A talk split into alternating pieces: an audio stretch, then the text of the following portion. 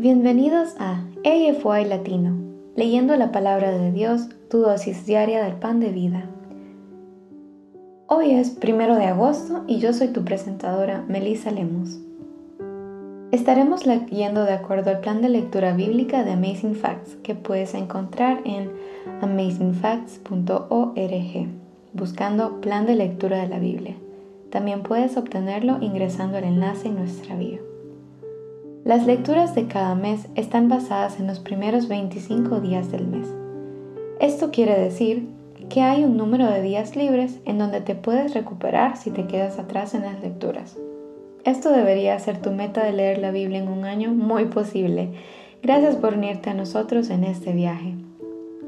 Vamos a iniciar con una oración antes de empezar la lectura de la palabra de Dios.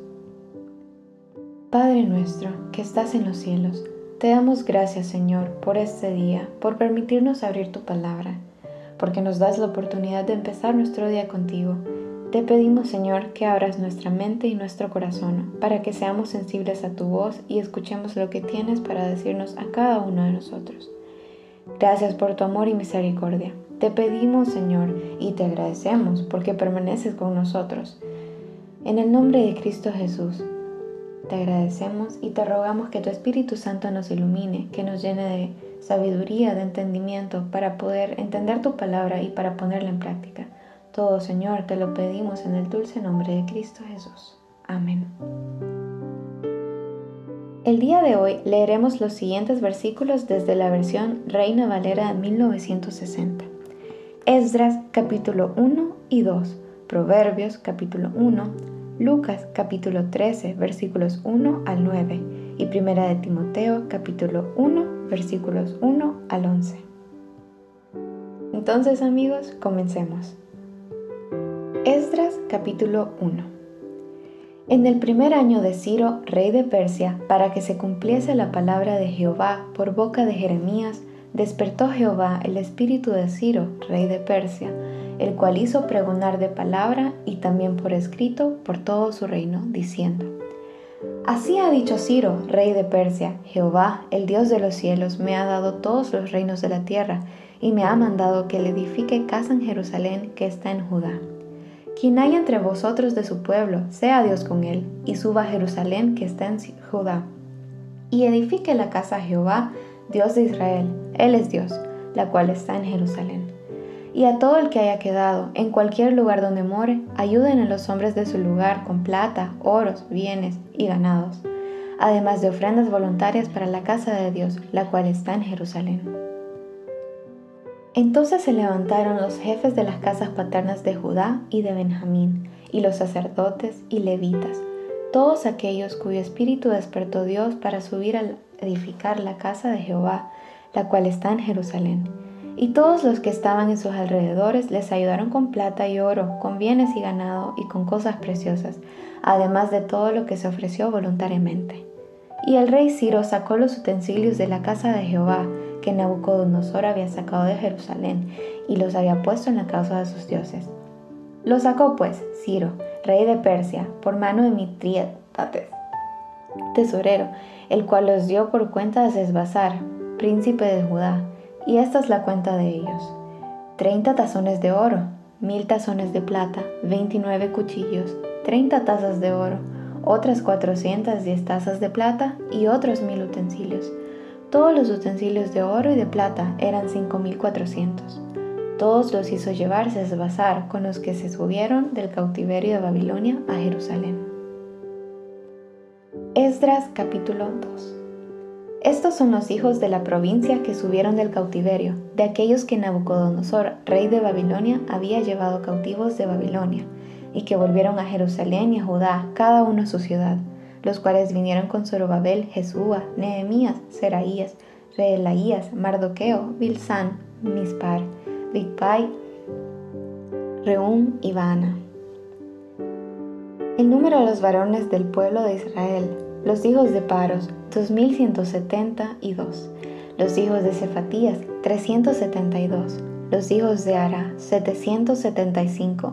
Los hijos de Paad Moab, de los hijos de Jesúa y de Joab, 2812.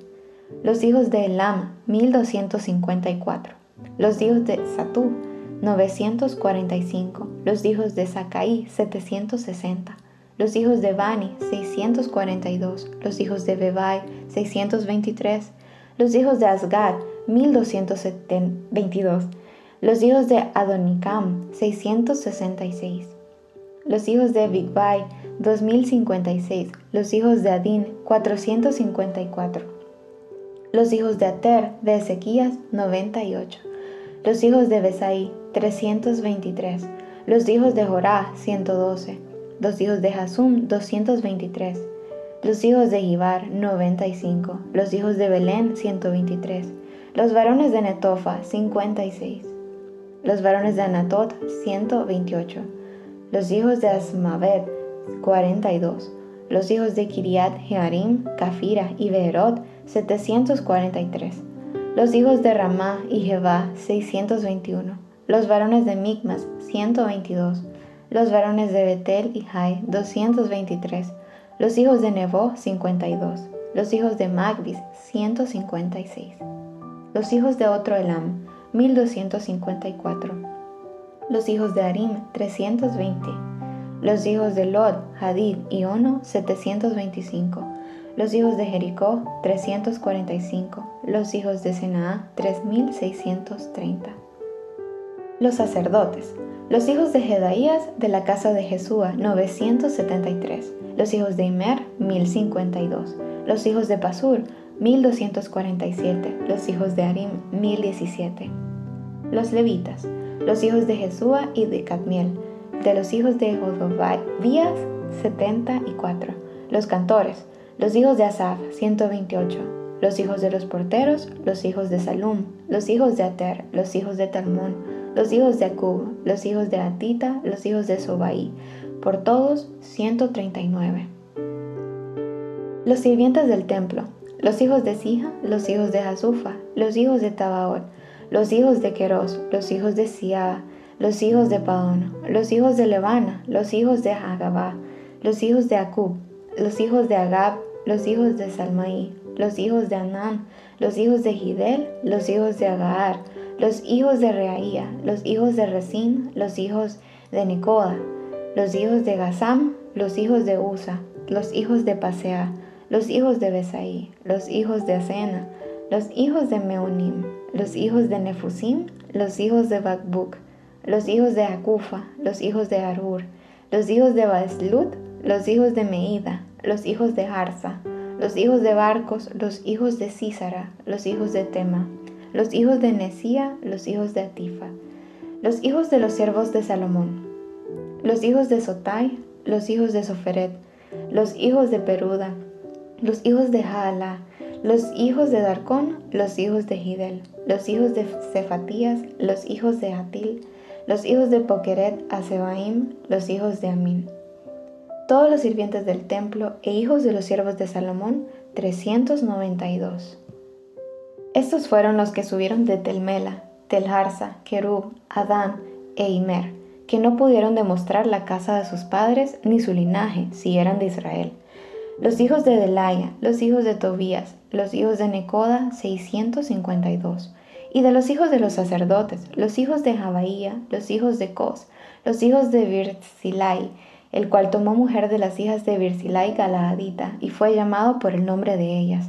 Estos buscaron su registro de genealogías y no fue hallado, y fueron excluidos del sacerdocio. Y el gobernador les dijo que no comiesen de las cosas más santas hasta que hubiese sacerdote para consultar con Urim y Tumim. Toda la congregación, unida como un solo hombre, era de 42.360, sin contar sus siervos y siervas, los cuales eran 7.337, y tenían 200 cantores y cantoras, sus caballos eran 736, sus mulas 245, sus camellos 435, asnos 6720. Y algunos de los jefes de casas paternas, cuando vinieron a la casa de Jehová que estaba en Jerusalén, hicieron ofrendas voluntarias para la casa de Dios, para reedificarla en su sitio. Según sus fuerzas, dieron al tesorero de la obra 61 mil dracmas de oro, cinco mil libras de plata y cien túnicas sacerdotales.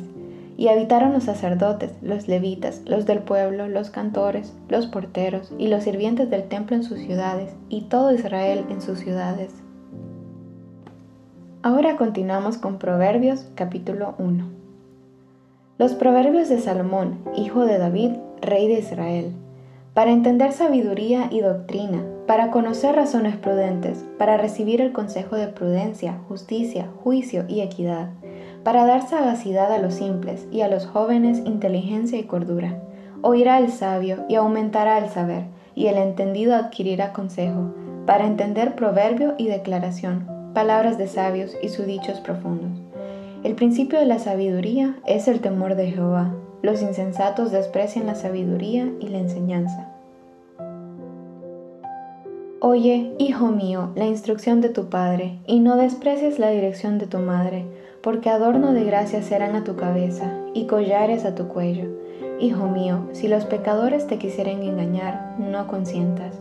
Si dijeren, ven con nosotros, pongamos acechanzas para derramar sangre, acechemos sin motivo al inocente, los tragaremos vivos como el Seol y enteros como los que caen en un abismo. Hallaremos riquezas de toda clase, llenaremos nuestras casas de despojos. Echa tu suerte entre nosotros, tengamos todos una bolsa. Hijo mío, no andes en camino con ellos, aparta tu pie de sus veredas, porque sus pies corren hacia el mal y van presurosos a derramar sangre, porque en vano se tenderá la red ante los ojos de toda ave, pero ellos a su propia sangre ponen acechanzas y a sus almas tienden lazo.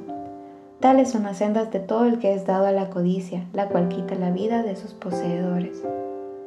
La sabiduría clama en las calles, alza su voz en las plazas, clama en los principales lugares de reunión en las entradas de las puertas de la ciudad dice sus razones. ¿Hasta cuándo, oh simples, amaréis la simpleza, y burladores desearán el burlar, y los insensatos aborrecerán la ciencia? Volveos a mi reprensión, he aquí yo derramaré mi espíritu sobre ellos, y os haré saber mis palabras, por cuanto llamé, y no quisisteis oír, extendí mi mano, y no hubo quien atendiese, sino que desechasteis todo consejo mío, y mi reprensión no quisisteis. También yo me reiré en vuestra calamidad y me burlaré cuando os viniere lo que teméis. Cuando viniere como una destrucción lo que teméis y vuestra calamidad llegare como un torbellino. Cuando sobre vosotros viniere tribulación y angustia, entonces me llamarán y no responderé. Me buscarán de mañana y no me hallarán, por cuanto aborrecieron la sabiduría y no escogieron el temor de Jehová ni quisieron mi consejo y menospreciaron toda represión mía, comerán del fruto de su camino y serán hastiados de sus propios consejos. Porque el desvío de los ignorantes los matará y la prosperidad de los necios los echará a perder. Mas el que me oyere habitará confiadamente y vivirá tranquilo sin temor del mal. Continuamos con Lucas capítulo 13 versículos 1 al 9. En este mismo tiempo estaban allí algunos que le contaban acerca de los Galileos cuya sangre Pilato había mezclado con los sacrificios de ellos. Respondiendo Jesús les dijo, ¿Pensáis que estos Galileos, porque padecieron tales cosas, eran más pecadores que todos los Galileos? Os digo, no. Antes, si no os arrepentís, todos pereceréis igualmente. O aquellos dieciocho sobre los cuales cayó la torre en Siloé y los mató ¿Pensáis que eran más culpables que todos los hombres que habitan en Jerusalén? Os digo, no. Antes, si no os arrepentís, todos pereceréis igualmente. Dijo también esta parábola. Tenía un hombre una higuera plantada en su viña, y vino a buscar fruto en ella, y no lo halló. Y dijo al viñador, He aquí, hace tres años que vengo a buscar fruto en esta higuera, y no lo hallo, córtala. ¿Para qué inutiliza también la tierra? Él entonces respondiendo le dijo, Señor, déjala todavía este año hasta que yo acabe alrededor de ella y la abone, y si diere fruto, bien, y si no, la cortarás después. Y finalmente terminamos con 1 de Timoteo capítulo 1 versículos 1 al 11. Pablo, apóstol de Jesucristo, por mandato de Dios nuestro Salvador y del Señor Jesucristo, nuestra esperanza a Timoteo, verdadero Hijo en la fe. Gracia, misericordia y paz de Dios nuestro Padre y de Cristo Jesús nuestro Señor.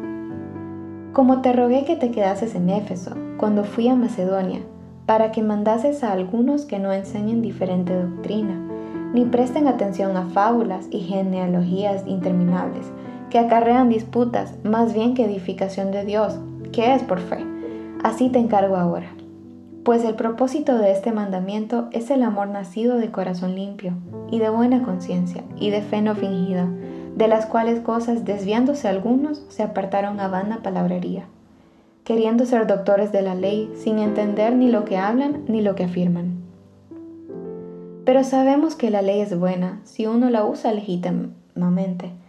Conociendo esto, que la ley no fue dada para el justo, sino para los transgresores y desobedientes, para los impíos y pecadores, para los irreverentes y profanos, para los parricidas y matricidas, para los homicidas, para los fornicarios, para los sodomitas, para los secuestradores, para los mentirosos y perjuros, y para cuanto se oponga a la santa doctrina.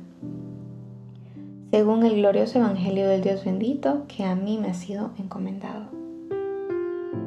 Aquí concluye nuestra lectura de la palabra de Dios para este día. Les invito a que nos despidamos con una oración de agradecimiento a Dios por su palabra. Padre nuestro que estás en las alturas de los cielos, te damos gracias Señor por tu palabra, porque nos has permitido escucharte.